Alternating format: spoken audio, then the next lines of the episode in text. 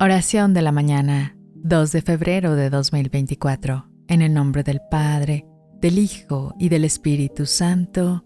Amén. Espíritu Santo, al inicio de este nuevo día, te suplico que nos liberes a mí y a cada miembro de mi familia de todas las preocupaciones y ansiedades que agobian nuestros corazones. Ayúdanos a confiar plenamente en tu providencia y guía. Ilumina nuestro camino a lo largo del día para que cada acción refleje tu sabiduría y bondad. Infunde en nosotros un espíritu de calma y serenidad.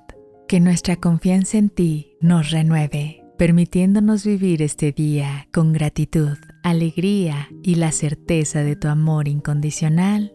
Amén.